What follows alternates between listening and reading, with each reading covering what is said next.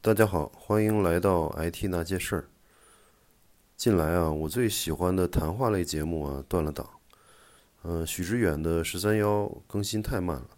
啊，窦文涛的圆桌派呢也一直没见到有新一季更新。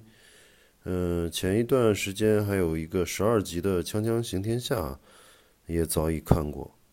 嗯，小松的《探世界》新一季已经完结，梁文道的《一千零一夜》呢也没有呃新的一季。嗯，就连脱口秀大会啊，还有这个吐槽大会，也是青黄不接的一个状态啊。这这些节目都是我吃晚饭时的配菜。呃，没有这些节目相伴呢，呃，吃饭的乐趣减掉了大半。嗯，完全完全变成了以饱腹为目的的活动。那直到上周呢，发现了一款俞敏洪的节目啊，啊，它主要是采访大佬。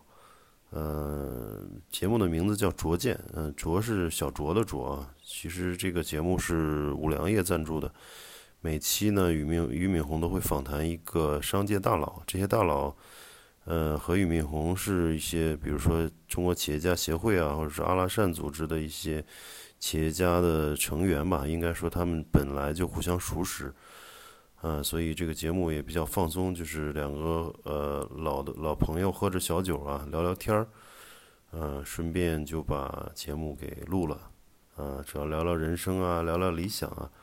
那么已经访谈的人呢，有李宁啊，还还有这个王中军啊，王中军是那个华谊兄弟嘛，电影公司的，冯仑嗯是地产公司的这个万通集团董事长。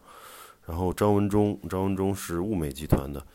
呃，创始人刘永好，呃，刘永好是新希望的，呃，董事长，就是应该之前呃做了好几年的中国首富嘛，早期，呃，其中这些节目呢，有张文忠那集啊，是令人特别感动啊。这张文忠是一个是物美集团的创始人，物美呢，超市在十几年前。年前实际上是零售本土的零售巨头吧，应该说是如日中天的时候，他被卷入了一场官场地震吧，所以卷入了这个漩涡，误入狱中，啊，然后度过了在监狱里度过了七年啊，这个想想挺，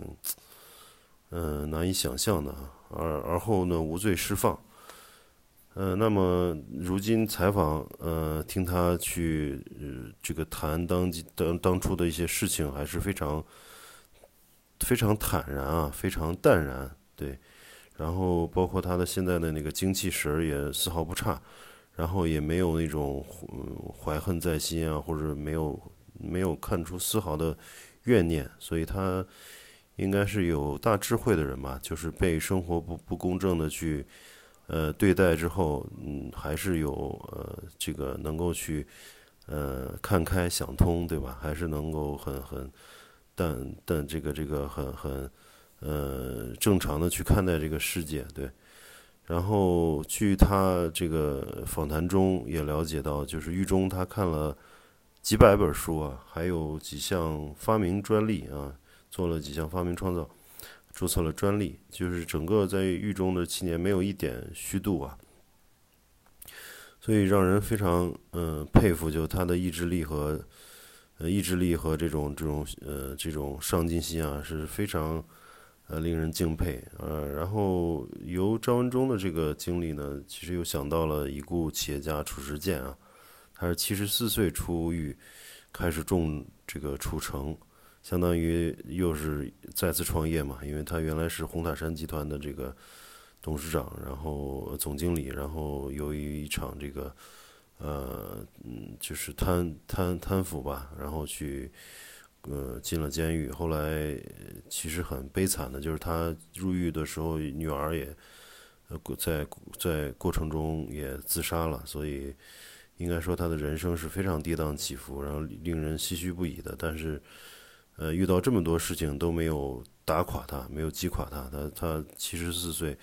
出狱后，还是要在那个哀牢山去种植橙子，花了十年时间，一直到八十五岁，这个褚橙，这个结满了漫山遍野，然后他也被大家尊称为橙王啊。然后直到九十一岁逝世，其实一直在做事儿。生命的向上生长的这种力量啊，是是真是无无无可阻挡啊。呃，所以正如《肖申克的救赎》是一个那个电影嘛，然后《肖申克肖申克的救赎》里面有一句话，我觉得说的就是这个特别好啊，就是在形容这种这一类人啊，叫有的鸟终究是关不住的，因为他们的羽翼太过光辉。好，那今天的分享就先到这儿，我们下期再见，谢谢收听。